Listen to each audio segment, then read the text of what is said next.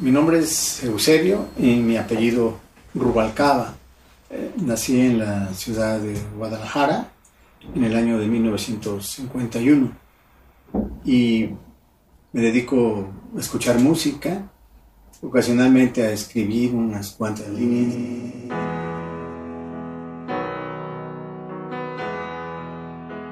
Alfred Cortot tomó en sus manos la partitura de los preludios de Chopin. No leía literatura, o cuando menos no en forma habitual. No leía periódicos ni revistas, excepto si lo guiaba algún acontecimiento que en forma particular lo afectaba. Pero desafiando a los parroquianos que invariablemente se dedicaban a leer a esas horas, lo que fuera, todos los días, exactamente a las 11 de la mañana, después de haber estudiado cinco horas sin interrupción, bajaba a tomarse un chocolate con su infaltable croissant. En aquella cafetería tenía una mesa a su disposición, justo en un rincón umbrío del establecimiento. Nadie osaba sentarse ahí a esa hora.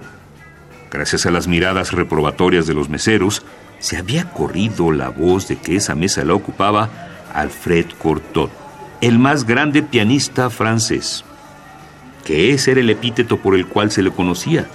El otro, acaso iba más lejos. Cuando se le mencionaba, había que ser precisos y apuntar que Alfred Cortot era el más grande intérprete de Chopin con lo que no habría de agregarse una coma más. Para un buen francés, todo estaba dicho. En este tipo de obras, los movimientos interactúan entre sí y van creando en la persona que escucha la obra una sensación de un periplo por el campo de la emoción y por el campo del conocimiento personal.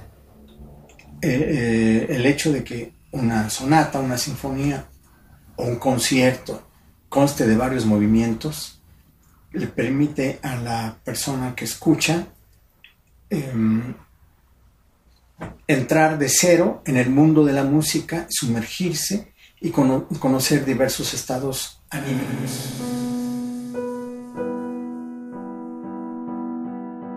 Pero esa mañana, un terrible desasosiego crecía en el alma de Cortot.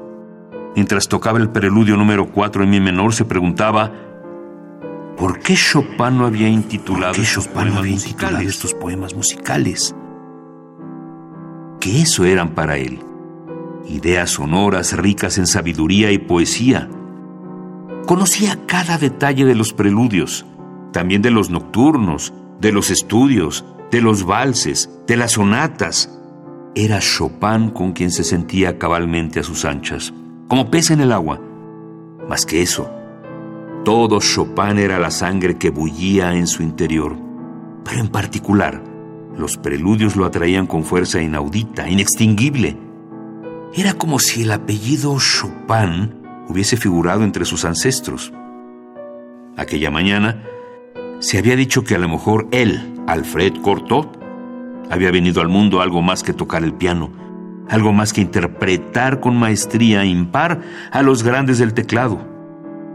Se dijo que acaso su existencia tenía otro cometido, nombrar los preludios de Chopin, que si nadie lo había hecho, finalmente el momento había llegado.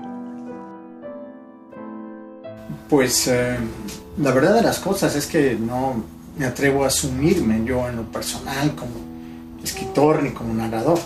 Pero si me pones, si me pongo contra la pared, yo podría decir que soy más narrador, en el sentido de que tengo que expulsar de mi cabeza muchas, muchos filones narrativos porque me siento con la pluma en la mano y empiezo a escribir un cuento, empiezo a pergeñar una, una novela y eh, en ese sentido y en el sentido de que estoy íntimamente vinculado con la vida, entonces me da por contar cosas y, eh, después, si me acuerdo, pasearlas a la escritura.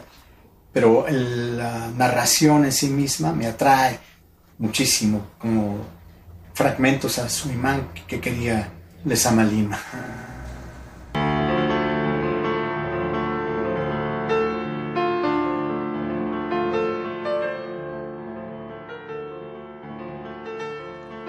De pronto, como una estrella matutina proveniente del cielo mismo, entró un niño andrajoso. Su aspecto de limosnero hacía un marcado contraste con la limpieza de los uniformes de los meseros e incluso de la mantelería, todo de un blanco impoluto. El mesero estaba a punto de sacarlo, pero cortó lo detuvo. Llamó al chico, sumergió una punta de su croissant en el chocolate, extrajo una moneda de su bolsillo y depositó aquel tesoro en la mano infantil. Cuando el pequeño hubo salido, Alfred cortó, escribió en la partitura, a un lado precisamente del preludio número 4 en mi menor, esgrimió tres palabras, solo tres, sobre una tumba. ¿Cómo no se le había ocurrido? reflexionó. La solución era tan sencilla. Allí estaba lo que andaba buscando, en la fuente de la vida. Sobrevino entonces una sucesión de títulos, uno para cada preludio, que los fue anotando como si alguien se los dictara. Veinticuatro en total.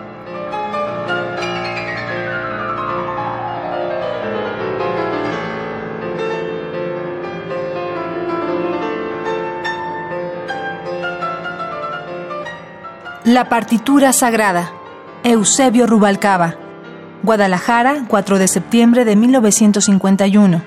Ciudad de México, 7 de febrero de 2017. Autores que el tiempo no borra. Indeleble. Indeleble.